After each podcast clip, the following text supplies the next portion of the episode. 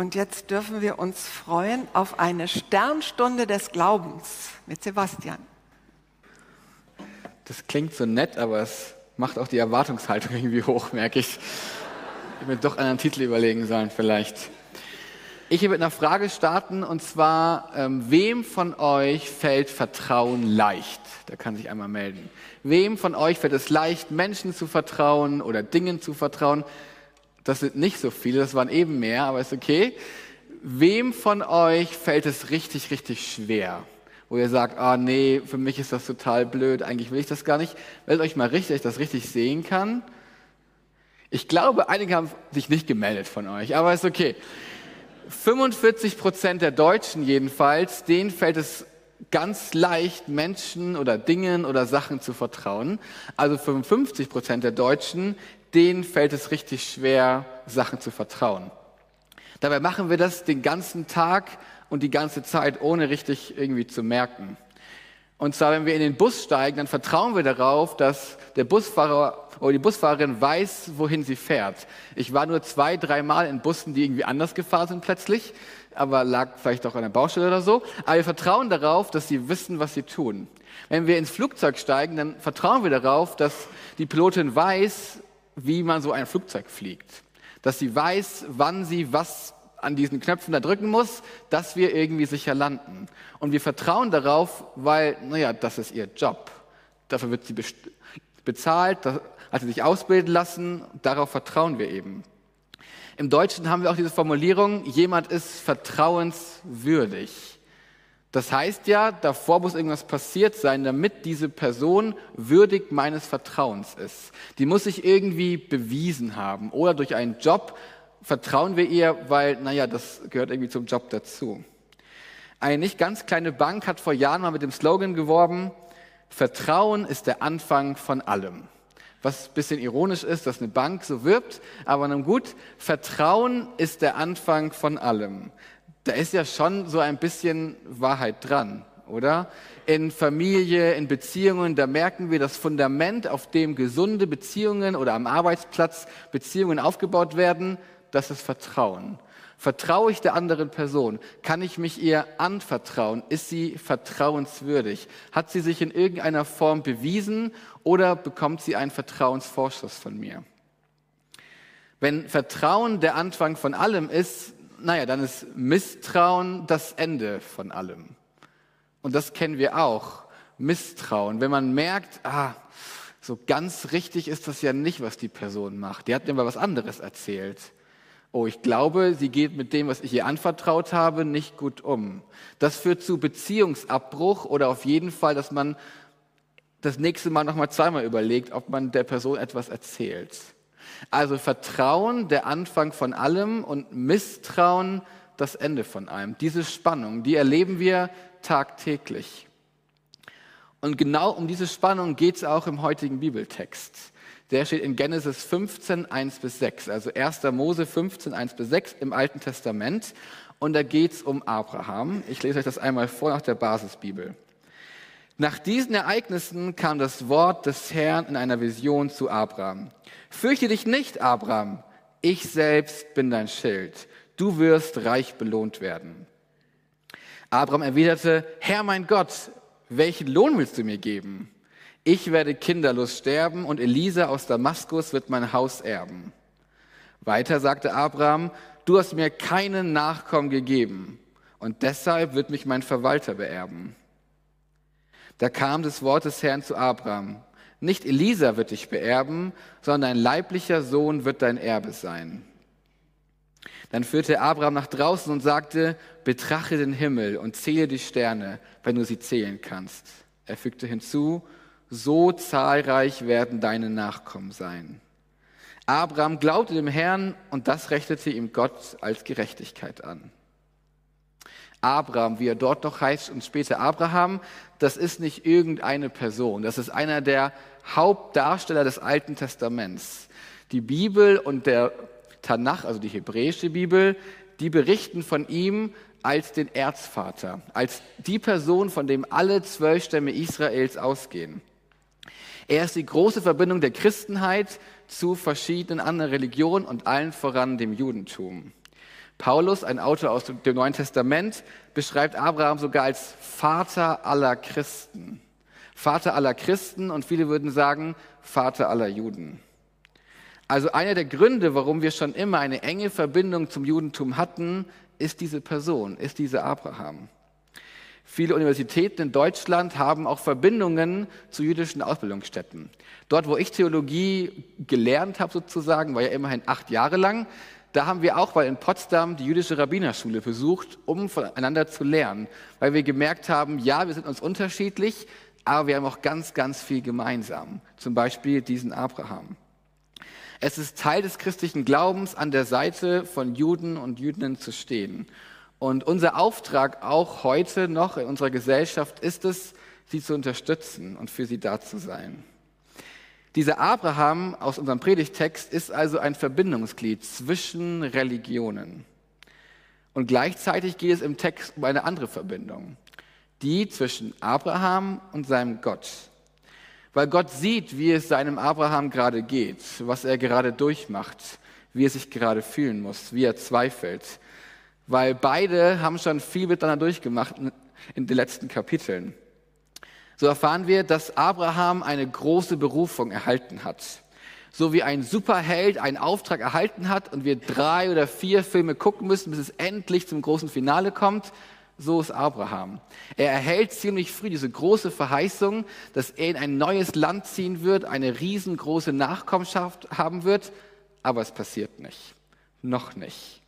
Er erhält dieses Versprechen, aber es ist noch nicht eingetreten. In den letzten Kapiteln zieht er nach Ägypten, muss seine Frau als Schwester ausgeben, bekommt sehr viel Reichtum, bekommt eine wie eine neue Magd, hat dann versucht, das Problem selber zu lösen und selber irgendwie Kinder zu zeugen, aber das hat auch nicht so richtig funktioniert. Abraham hat viel erlebt mit seinem Gott. Sein Leben ist gezeichnet von Neubeginnen und Krisen. Ständig umziehen, ständig weiterziehen als Nomaden leben. Als ich das so gelesen habe, dachte ich so ein bisschen wie die Ranger. Stellt euch vor, ein ganz langes Hike dein ganzes Leben lang. Du hast dein ganzes Gepäck auf deinem Rücken und läufst und ziehst durch die Welt, weil dir Gott das gesagt hat. Wie, wie anstrengend das sein muss. Dieser Abraham liegt also gerade in seinem Zelt. Die Tiere, die Hirten und die Frau alle schlafen, aber Abraham ist noch wach. Es ist dunkel um ihn herum. Er wälzt sich so in seinem Schlafsack und in ihm geht es wahrscheinlich genauso, wie es gerade draußen ist. Es ist dunkel und schwarz. Trotz all der guten Erfahrungen, wo er erlebt hat, dass Gott da ist und ihn beschützt hat, hat er Kummer. Weil das Versprechen hat sich noch nicht eingelöst. Die Kinder bleiben noch aus. Ich habe mich gefragt, was lässt dich nachts nicht schlafen? Was hält dich wach? Ein neuer Ortswechsel wie für Abraham, Familienprobleme, die Schule nervt, Studium ist irgendwie doch nicht so, wie man sich das vorgestellt hat, das Geld, das reicht irgendwie auch nicht mehr, alles wird irgendwie teurer oder der ganz normale Alltagsstress, die Dinge, die im Alltag so kommen, die einfach zu viel sind. In unserem Text hat Abraham vermutlich die ähnlichen Gefühle wie wir. Jetzt wirklich weitermachen? Bin ich noch auf Gottes Weg? Ich bin so oft umgezogen, war es die richtige Entscheidung? Hätte ich nicht lieber da hinten bleiben sollen?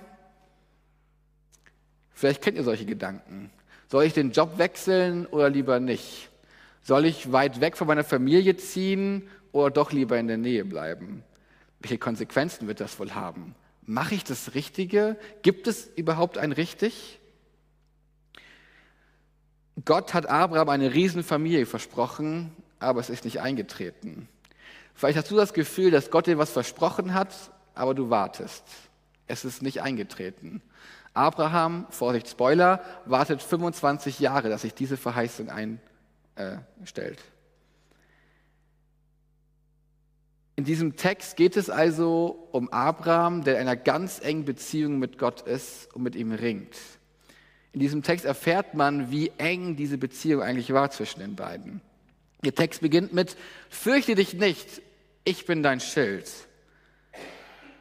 Und viele von uns brauchen doch im eigenen alltäglichen Leben diese Zusage. Fürchte dich nicht, es wird alles gut. Fürchte dich nicht, trotz der Energiekrise. Fürchte dich nicht, auch wenn das Geld ein bisschen wenig gerade ist. Fürchte dich nicht, ich bin bei dir. Fürchte dich nicht, es lohnt sich noch zu leben. Fürchte dich nicht, es lohnt sich noch aufzustehen und zur Arbeit zu gehen.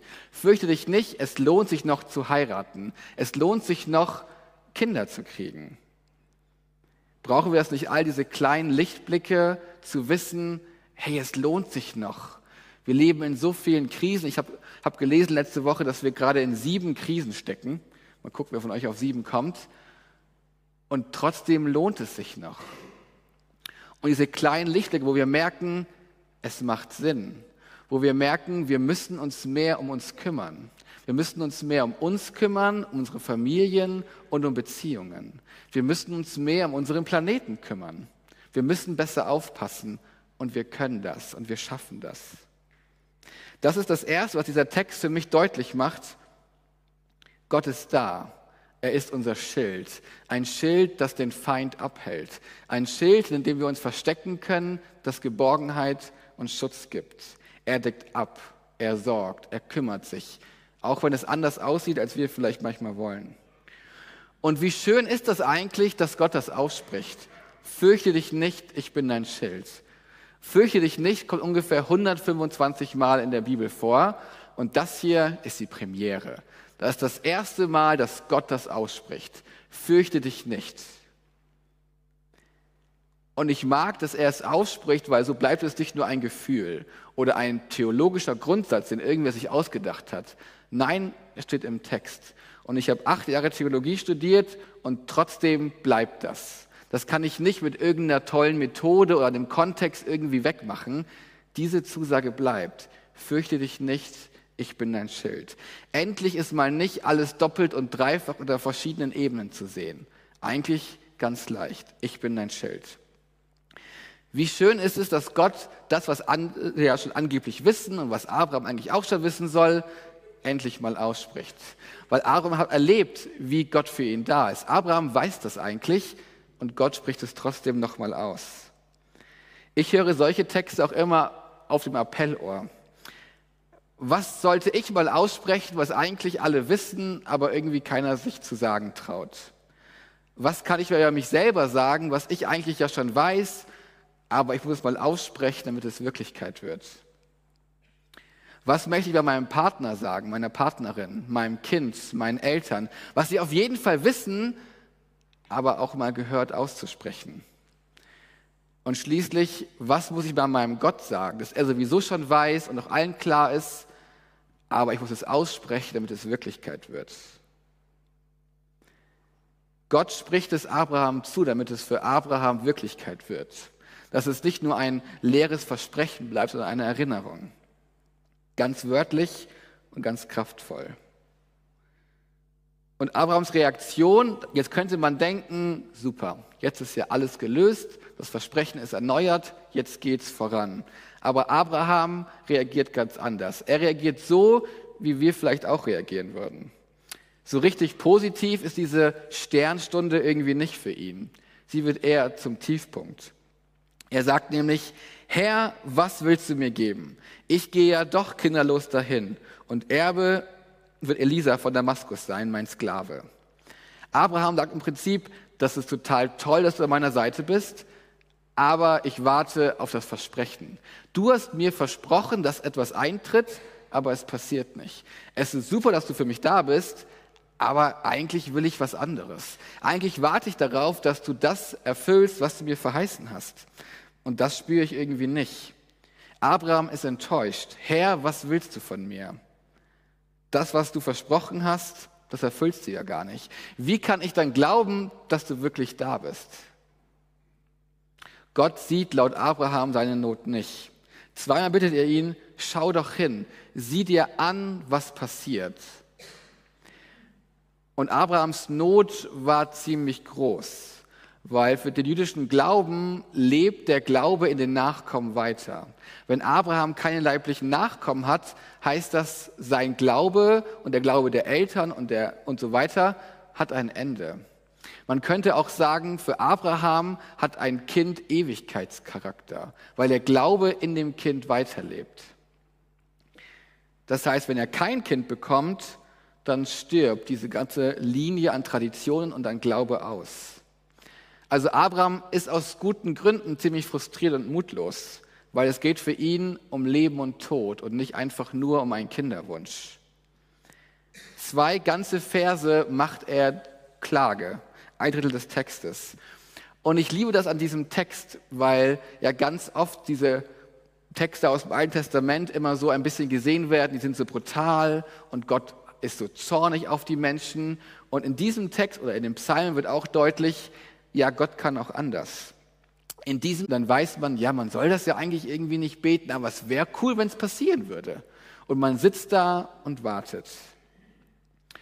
Ich würde so gern wissen, was Abraham gefühlt hat, wie er reagiert hat, wie er geschaut hat. Leider steht das im Bibeltext nicht.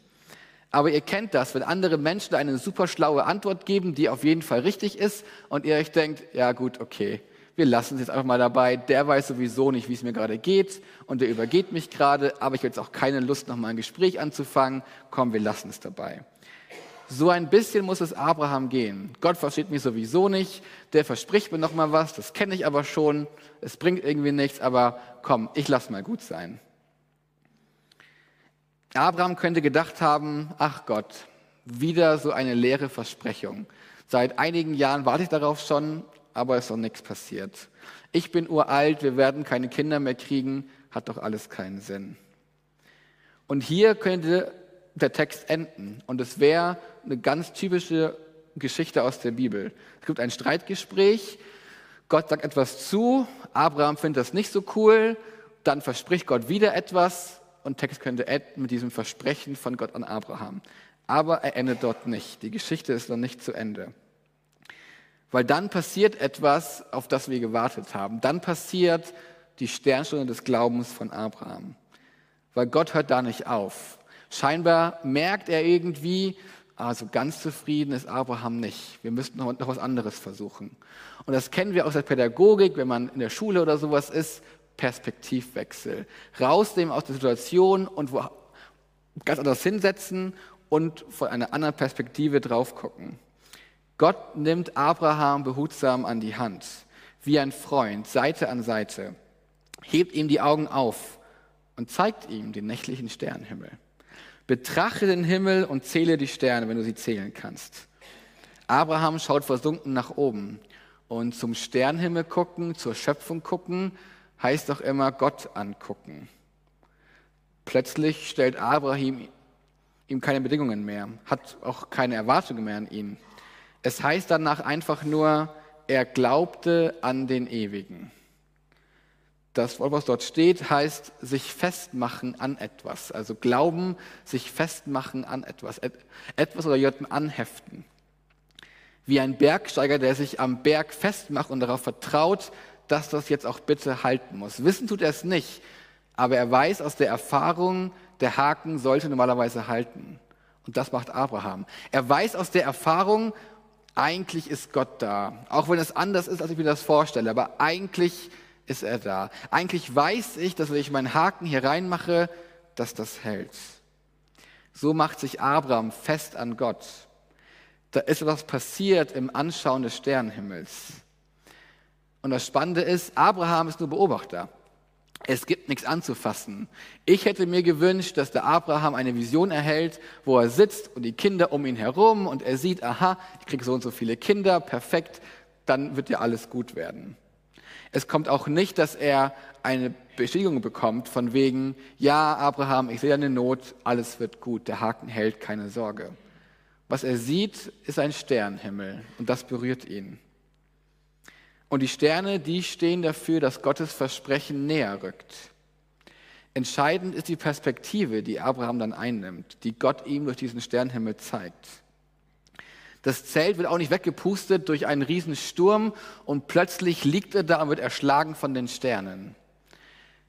Es wird auch nicht abgerissen oder durchtrennt oder so, dass er dann die Sterne sieht und dann automatisch im Freien steht. So ist es nicht. Gott fordert ihn auf, sich zu bewegen nach draußen zu gehen, einen anderen Blickwinkel einzunehmen. Nicht bei seinem Standpunkt in seinem kleinen dunklen Zelt stehen zu bleiben, sondern in die Weite zu gehen. Nicht bei der beschränkten Sicht zu verharren und zu gucken, ah, ich kann gerade so sehen, wo meine Hände sind und den nächsten Schritt sehen, sondern raus, raus aus der Enge und hinein in die Weite. Und das Bild, was er sieht, wenn er das Zelt öffnet, ist gigantisch. Er fühlt sich geborgen. Er weiß, dass er umsorgt ist. Und er kennt den nächsten Schritt nicht. Er weiß nicht, was kommt. Er sieht die Sterne, die für die Nachkommen stehen, und das reicht ihm. Er weiß nicht, wie lange es dauert, er weiß nicht, wann es geschieht, aber er weiß, dass es geschieht. Der Haken scheint zu halten.